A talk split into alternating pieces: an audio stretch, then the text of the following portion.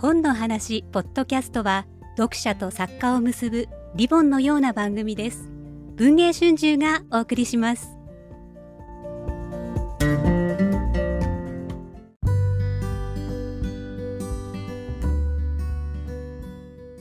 ベアです。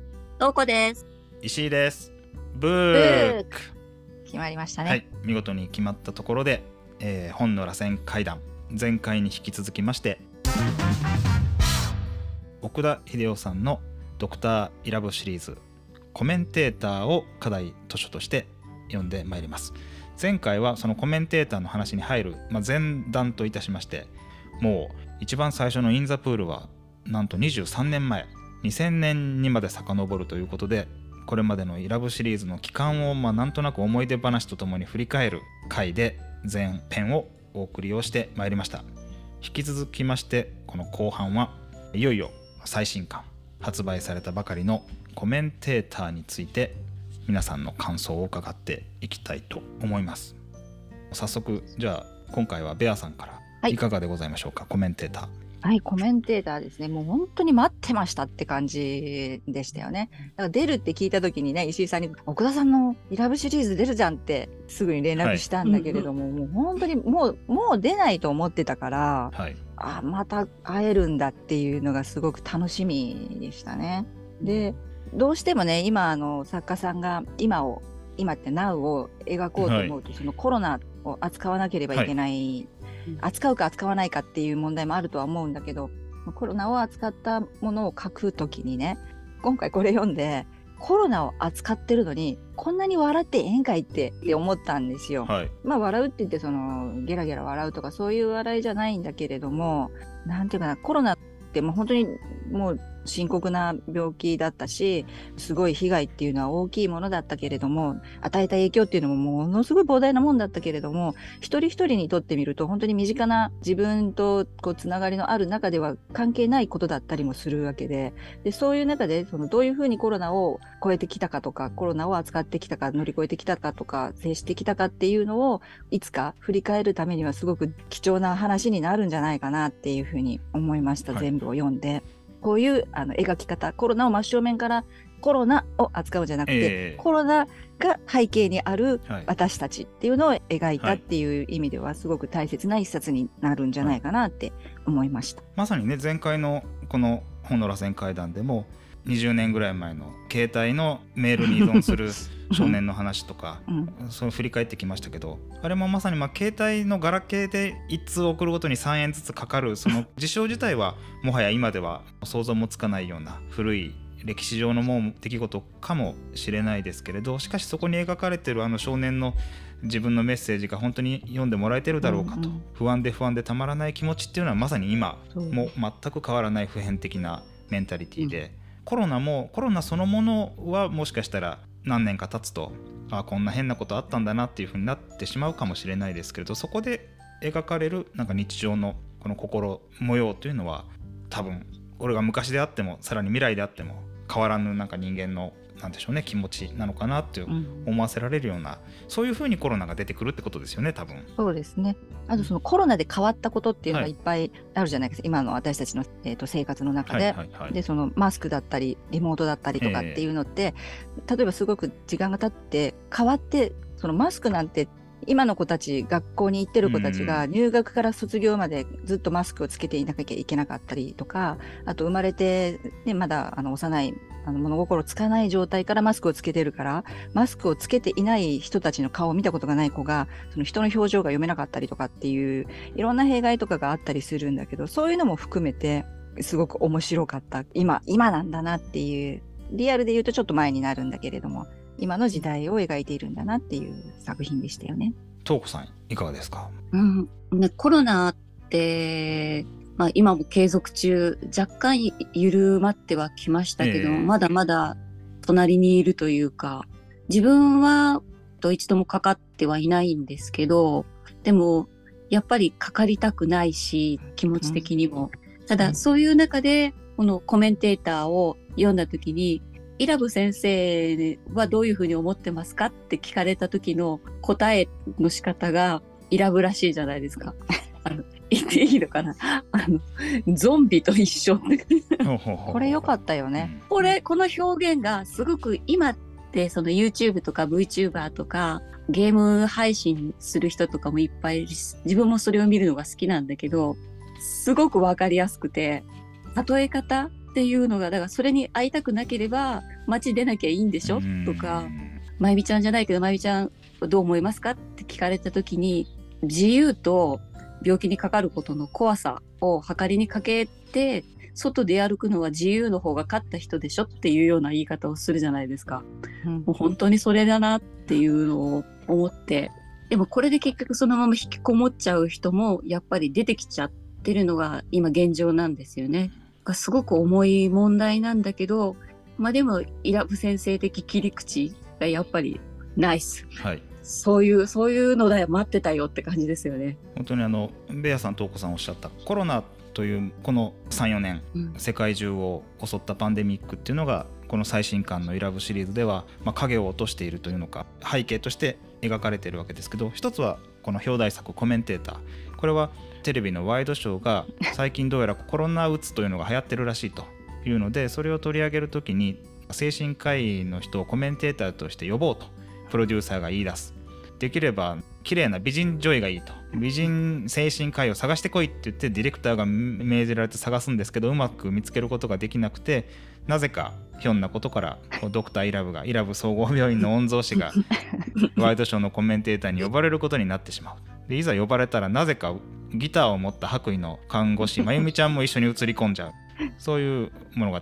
でもう一つは「パレード」という作品があります、こちらはですね山形県出身の今大学生の青年が主人公なんですけどちょうど大学入学のために上京した時からコロナ禍になってしまって大学はずっとリモート授業オンライン講義生身の東京の同級生いろんな人たちとリアルで触れ合うことがないまま今大学の3年生ぐらいになっていていよいよちょっとコロナが落ち着いて一緒にグループを作って共同研究をしようという時になって久方ぶりに生身の大学生先輩や後輩や同級生たちとなんか喋ろうと思ったらうまく言葉が出てこない。昔の自分は結構田舎では地元ではコミュニケーション取る方だったのにいつの間に自分はこの他人と話すのが苦手になってしまったんだろうとこう思い悩むそういう青年の心が今描かれると。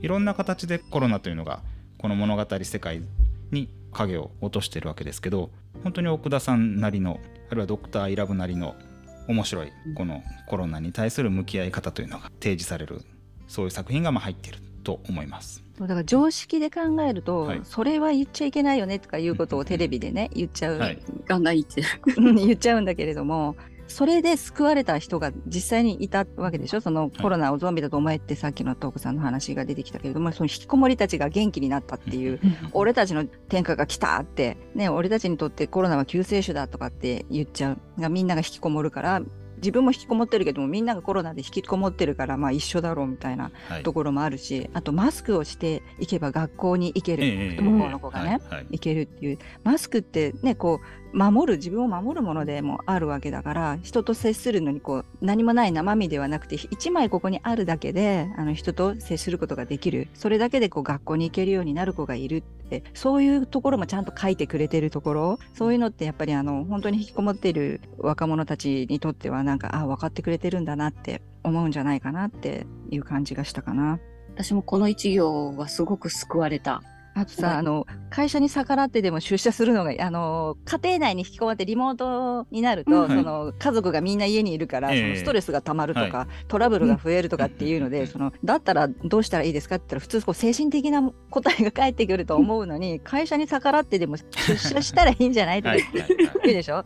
人間は群れる生き物だってイラブが言うでしょ、はい。で、うん。おしゃれして出社するとか同僚と帰りにいっぱいやるとか、うん。そういう楽しみ抜きにして人間は生きていけないだってイラブ先生にしてはすごく真っ当なことをそう言うでしょ。本当ね前回のお話にもありましたけどイラブってもう見た目からしておかしいんですけど、時々まともなことを言うんですよね。そうそう。そうなんですよ。それで今回特にイラブのその真っ当なところがすごくクローズアップされてるな出てますよね。かなり前面に出てると思います。たそう、はい。コメンテーター読んでからインザプールとか読むとみんなび、逆にびっくりするかもねって。ね、ちょっとイラブもも。実はさ作中年齢はそんなに重ねてないんですけどなんかイラブ大人になったというか大人になってるちょっと。落ち着いたというか優しくなったかもしれそないうですよね優しいそう優しい。特に少年に優しい今回優しいよね。はいうんそれはあるね僕はパレードを読んでイラブなんか普通の先生じゃないこれって思い 思いましたパレードはねもうはい本当に私ねもう本当泣いた。あうんの最後で泣いたもあれよかった。よかったですう。よねねカメハメハ。カメハメハ大王になってパレードするっていう渋谷のスクランブル交差点でパレードするっていう場面があるんですけど。みたいね。めちゃくちゃな話なんですけど本当にね子供たちに対する目線とか。同型役を演じてるっていうのがね分かるんですよ。ね楽しんでる。楽しんでるでしょ？ラブが、はい。自分がやりたい、はい。周りから見るとああいつ一番楽しんでるじゃんっていうふうに思えるぐらい自分が楽しんでるっていうのがやっぱり、なんか子供たちって多分このこういうね何か持ってる苦しんでる子供たちってすごいやっぱ繊細だったりするから、こう表面上の優しさとかね自分のためにとかって言いながらなんかこう形だけのものを示してきてるっていう風になるとあの受け入れられないと思うんだけど子供たちがもうすんなりと受け入れてるし子供たちに人気あるでしょイラブって、はいはいはい。みんなわらわらと寄ってきて、うんうん。だからそういうところってやっぱりイラブの純粋さっていうのがすごいいい感じで出てるなって思うね、今回なんか本当イラブいい人みそういい人なんだってちょっといい人。そうなんだよはい。ね。あんまりなんか世間に迷惑かけてない。かけてないね。かけてない気がしましたね。うんはいうん本当インザプールなんかだってプールのガラス窓を割ってですね夜中のプールに侵入したりとか。法にね反することしてるからね今までずそうなんですっとね。ね。確かにね。それやっそれからてないもんね。考えればそれからまあ考えると。かな。そうなんですよ。常識の範囲内常識の範囲内で。あとあのコメンテーターで、まあ、テレビのコメンテーターとして登場するじゃないですか。で思ったのはインザプールの中でももうすでに言ってるんですよね。あの一度くらいはテレビに出演したい。コンパニオンの中にあったんです。けど、はいはいそうだね一巻目からもう言ってた。じゃあついに。ちゃんと伏線回収したね。その願いを。ようやくようやく回収されたねって思いました。20年越しに叶えたわけですねよかったねイラブ先生。しかも視聴率すんごい上げてるからね。そうなんですよねねあれはイラブ効果なのかまゆみちゃん効果なのか。実はまゆみちゃんが出た時の方が 視聴率が上がるっていうのがおかしいですよねね。今回まゆみちゃんがめちゃくちゃ活躍してると思うんですけど、ねうん僕はこの「ピアノレッスン」っていうですねあこの作品も収録されてるんですがこれがまた素晴らしい作品だと思うんですよね。ねこれは良かったね。やっぱ求められる人はそれに応えなきゃいけないっていうのがどんどん蓄積されて本人はいっぱいいっぱいになっちゃうんですうね。このピアノレッスンはあのクラシックのピアニストの女性が主人公なんですけどだんだんだんだん兵所恐怖症みたいになってってとうとう自宅の防音室でピアノの練習をするのさえできなくなってしまう。新幹線の移動もできなくなってしまう。タクシーに乗ってなんかトンネルに入るのも怖いみたいな。途中で降りちゃう。そういう人が主人公なんですけどイラブンによって治療してもらうというよりもまゆみちゃんの存在によってそうそうそうそうそう、だからそのクラシックとロックロックでね。のジャンルは違いますけど。そうその全然違う方向を向いてるっていうだからクラシックって決まり事がたくさんあってできちんと音符通りにきちんと演奏するっていうことが大切でねなんかそういうふうにクラシックのピアノから始まって自分自身をいろいろと規制し続けてきてた人が主人公だから、はいでそれがあのまゆみちゃんが率いるロックのバンドにね関わるとうとうことう最後そうそのライブに出演することになっちゃうあの場面かっこいいよね。かっこいいんですよね最後のライブシーンはもう必読ですねこれは、ねえこれ映像で見たいよね。ちょっとね。見たいですよね。うんうんうん。そしてこれまでもあのまゆみちゃんが作った曲ってあ時々物語の中に出てくる場面あったんですけど今回はですね ピアノレッスンピアノレッスンという曲が登場するんですけど、うん。このまた歌詞がですね、今までと違う今まで今までと違いますよね。ではちゃめちゃな歌詞と違って、なんか読ませる歌詞というか、文学的というかいいい歌い歌なんですよ。メロディーは分かんないですけど。そうそうそうそうそうそう、ねピアノは海誰でも潜れる。えピアノは山誰でも登れる。うん。ピアノは空誰でも飛べる。うんけれどピアノは誰のものにもならない。よくないですかこれ。ぴったりだよねこの人にとって、この藤原友香さんにとってさ、ピアニストの主人公ですね、そう、はい。彼女のために作ったかのような歌だよね。うんそのすぐ後で犬とか言ってるけどね。最後の場面もめちゃくちゃですけど、ね、ドッグフード、ドッグフードが飛び交ってね。ドッグフード飛び交ってなんか炎で、ね炎あ火炎放射するんですよねあ、そうだ、そうそうそうそう。火炎放射火ね、す炎ごいよね。面白すぎるこ面のバンド白す。ぎますよね火炎放射して結局どうすんってなんか大喧嘩してそう、でも、あの、やめさせられるなの、バンドが、ドラムドが。ラムの人がクビになっちゃうんでしたっけ？そうそうそうそう。そんなバカなっていうね。スプリンクラーが作動してはい水浸しになっちゃう。うん。火吹くから。私あのこのピアノレッスンははい一生懸命何かをごまかすためこの怖いのをごまかすために何か別の方法をっていうんでしりとり始めるじゃないですか。はいはいあのはいはいしりとり面白いね。みんな、あれうん、うんがついちゃうってやつね。あれで昔吉野作美さんの漫画にもちょっと出てくるのがあってあまりにも退屈だからみんなでしりとりをしようって言ってやるのの中にその中で絶対もう忘れられないのがリチャード・クレーダーマンの飛び蹴りっていうのが それを思いみ出して。がついちゃうから、永遠それでうーって言って作るっていうのを思い出しました。みんな同じようなことやるんだなと思って。このしりとりねおかしいんですよ。音楽関係者の名前でずっとしりとりしていくんですよね。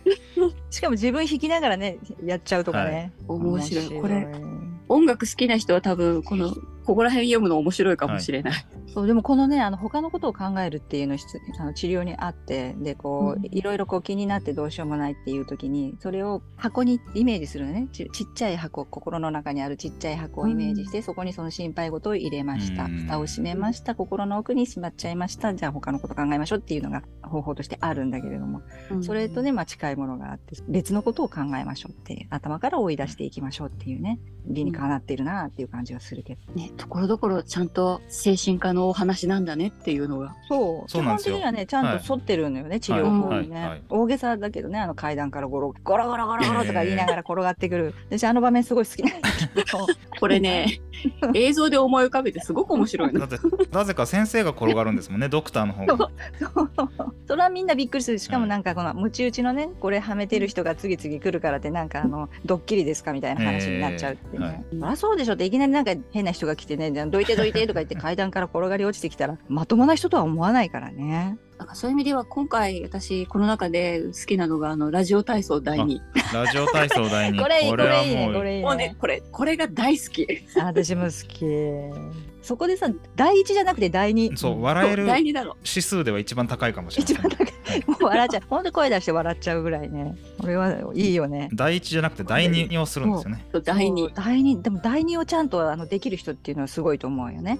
第一は誰でもできるけどね、ラジオ体操第二やっちゃう。しかも今時のね煽り運転から始まるんです 絶対着地点がね、ここに着地するとは思わないよね。思わないなんでそうなったのかがわからないそういう意味では本当にねますます話の筋運びが自由自在になってると思いますよ。ね、はいうん。いろんなところから解決につながっていくっていう、ね。この前回にもありました。奥田さんの短編の終わり方って余韻があるって、う。んう余韻があるっていうのは何かこうそこに向かって物語が集結していって、一見落着終わりじゃないんですよね。うんうんそうだね。はい。まだつながってまだまだ先があねってもいい。いくらでも続いていくようなところでしかし余韻をも持った形でふわっと小説が幕を閉じる。そう。いうなんか技がさらに円熟の域に達してるというか。磨きがもう自由自在だと思いましたねこれ。うん。ねえ。面白い。イラブシリーズのいいところって悪い人結果的に悪い人いないんですよ、いないよね。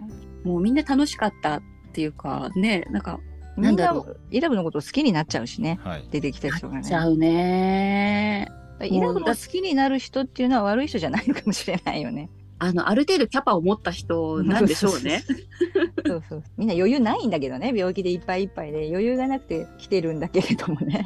だってもう来ないって言ってるのに結局すぐ来るんだもん結局みんな行っちゃう毎毎日だって明日来てくださいって言われてみんな翌日行くわけですからね来るんね。はいすごいよね。はいそれぐらいこれ、わらをもすがる思いなんだろうけどね。なんか癖になっちゃうんだろうね だって友達いるのかって言われてあのいるよって言って思い浮かんだのがイラブとまゆみちゃんだけだったっていうか切ない切ないですけど他にいないのかってなるけど、でもそこで出てくる友達としてその自分の担当医が出てくるってなかなかなないいとですよね。思うんだよね。うん。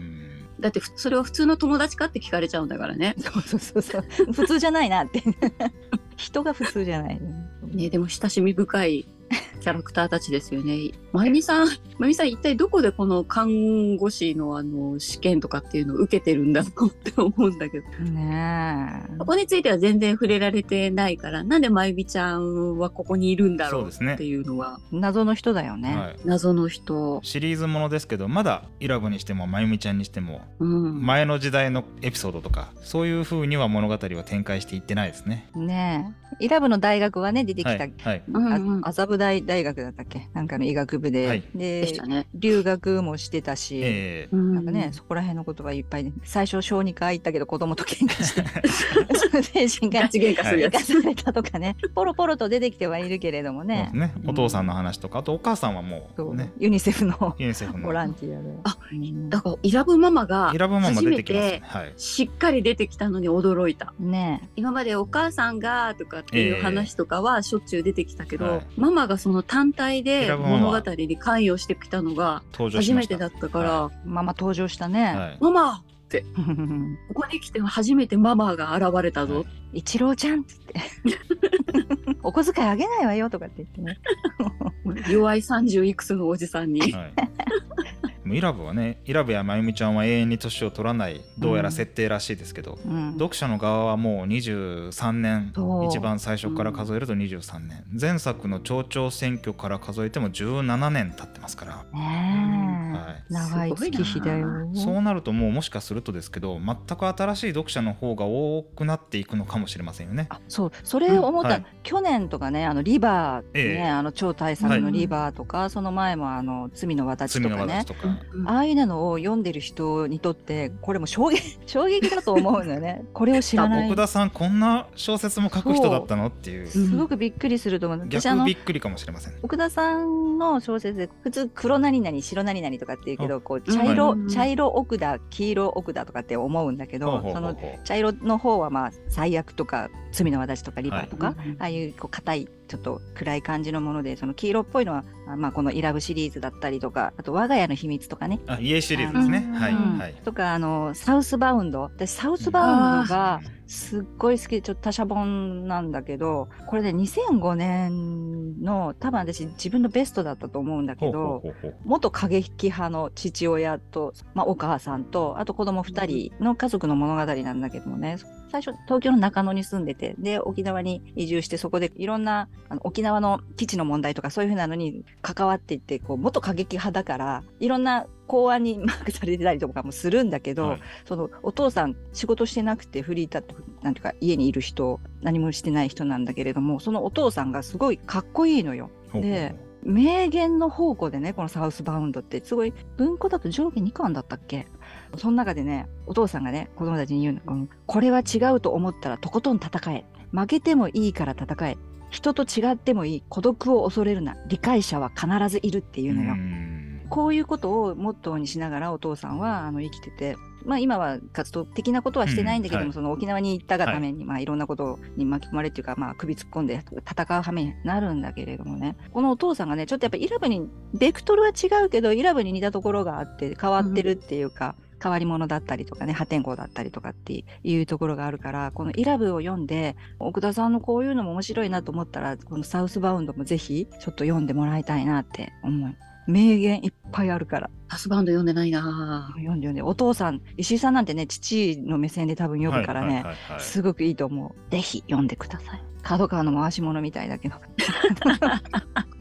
そういう意味ではずっと根底に持ってるのは奥田さんの中では変わらないんでしょうね。作品のその表現法として、まあ、黒だったり白だったりっていうのはあるのかもしれないけど、結局イラブがやってることって一緒だもんね。そうだねただそれが人のためを思ってかどうかっていうことはあるけど。そこはなかなか読み取れないところかもしれませんけどね。どれぐらいイラブが患者のことを考えているのか、これ全部考えてやってたらすごいよね。すごいですよね、はい、でもところどころ優しうんい言葉をねちら垣間見えるっと垣間見せるところがうん。あります、ね、はい。本当に徹底的にその自己中でね自分のことしか考えてないただのわがままな。ただの変なキャラでもないっていうところが作中でもやっぱり患者の心をぐっと引きつけるところだし読者の心もつかむところだと思いますね。ね。はい。ね、そうなんですよ。う。ん。そこが測りかねるところがまあ面白い。掴みどころがないから掴みどころがないですよね。ずっと読み続けたいんだろうけどね、うん。ずっと付き合っていきたいですね。ね。次もまた読みたいし、ね、次も読みたいでですよね。うんね、ポッドキャストの方でも、はい、ポッドキャストにも奥田さんが奥田さんご出演いただいて、はい、おっしゃってましたけど、はいもうすんなり、あの、イラブ戻ってきましたっておっしゃってましたもんね。はいうっかり億万長者が本になってなかったんだよね。そでそれを読んだら自分で書いたけど面白くてって。うん。でできるできそうな気がするとか言ってはいおっしゃってたけれども、そうよ、うんこれ面白かったよね。面白かった。うっかり億万長者はなんと2007年に書かれてるんですよね。ああ全然古くない、ね。だからこの一冊の中にもですね15年ぐらいの時間が流れてるわけです。今でもそのまんまじゃんね、はいデイトレ、うん。うん。10億だよ10億。すごいですよね。こんなお金儲けてみたいですよ。すごいよなすごいもさイラブいいこと言ってんだよね人間って誰かから必要とされて初めて頑張れるものだろうあこれはイラブが言ったんじゃないかあの友達が言ったんだあそうのーいくら金があったって使い道が贅沢することだけって寂しすぎないかって、うーんイライラブは言ってないわ痛い目に遭わないと分かんないってイラブは言うんだねだから一問なしになれって一問なしになれってう。ん言う方うん。元会社の同僚との中でその友達の話になった時に、うん。結局俺もお前嫌いだったけどお前も俺嫌いだっただろって。でもそそんな関係性なのに俺しか呼べないんだよなっていうことを言われるじゃない？はい。あそこが。はい。辛いよね、あれうん。あれ辛いな。で誰も覚えてないよお前のことって言うじゃん。その同期って誰よってさでうん。誰誰誰誰って言ったらやつら誰も覚えてないよお前のことみたいな、俺もお前電話かかってきて分かんなかったしみたいなさ。うん。スルッと言っちゃうけどそれ結構きついと思うよね。きつい。うん。きついしこれでまたトラウマにならないかって思った。そこで友達っているのかって言われて思い浮かんだのがイラブとあの二人。ねいるよっていやああそこがねすごく辛かったの。でも大なり小なりそういうふうにこう感じちゃったりとかする人もいるんだろうなって思った。いや本当だからどの主人公もなんかあんま人事と思えないっていうか。そうそう。身近にそうだし、自分もそう自分の中にもそういうものありそうっていう、ね。うん。はい。どっちに傾いたか自分は今そっちに傾かないけどこれに出てくる人たちってそっち側に傾いちゃっただけの人なんだよね。そうなんですよ。本当にそういう意味でも身近というか、はだからイラブシリーズ読んじゃうんだろうなと。思そうですよね。本当に。必要としてる人がいっぱいいるんだよ。ええ。うん。これまで本当にたくさんの登場人物が出てきましたけどうんみんな本当にどこかに多分自分を少し投影したりできる人ばっかりですよ。そうこんなやつおらんやろっていうのにいないいもんないですね。一番こんなやつおらんやろってのがイラブとまとまゆみちゃんなんですよ。本人、はい本人だよね。本人なんですよ。群を抜いてね。ええ、群を抜いてこの二人だけがおかしいんです。そうそうそうそうそう。異質異質な二人ね。そこが魅力なんですけどね魅力なんで。すよね。ねえまた映像化してほしい。そうですね。映像で見たい映ね。像ゴロゴロ転がるイラブはね。い。パレードとあのカメハメハ大王と。カメハメ肌を見たいですよね。見たい渋谷のスクランブル交差点でやってほしいロケ。めっちゃ見たい。ラジオ体操第二踊るところも見たいですね。ああ見たいね。あの電車が通り過ぎる前でねカメラ小僧たちのあの撮り鉄た罵声を浴びながら。浴びながら。そうラジオ体操第二。ね、ちょっとあの田中圭君とかにやってほしいなと思いました。ああ合うかも。なんかすごい真面目な人っぽいから。まあ、といったところでございましょうか。はい。話はつきませんけれど、うん奥田秀夫さんうん単行本としては17年ぶりになります「ドクターイラブシリーズのコメンテーターを本の螺旋階段でまた読んでまいりました面白そうだなと思った方はぜひ近所の本屋さんで手に取っていただけたらと思います、えー本日も皆さん本の螺旋階段お届けしてまいりました長らくお聞きいただいてどうもありがとうございましたありがとうござあいましたりがとうご。ざいました。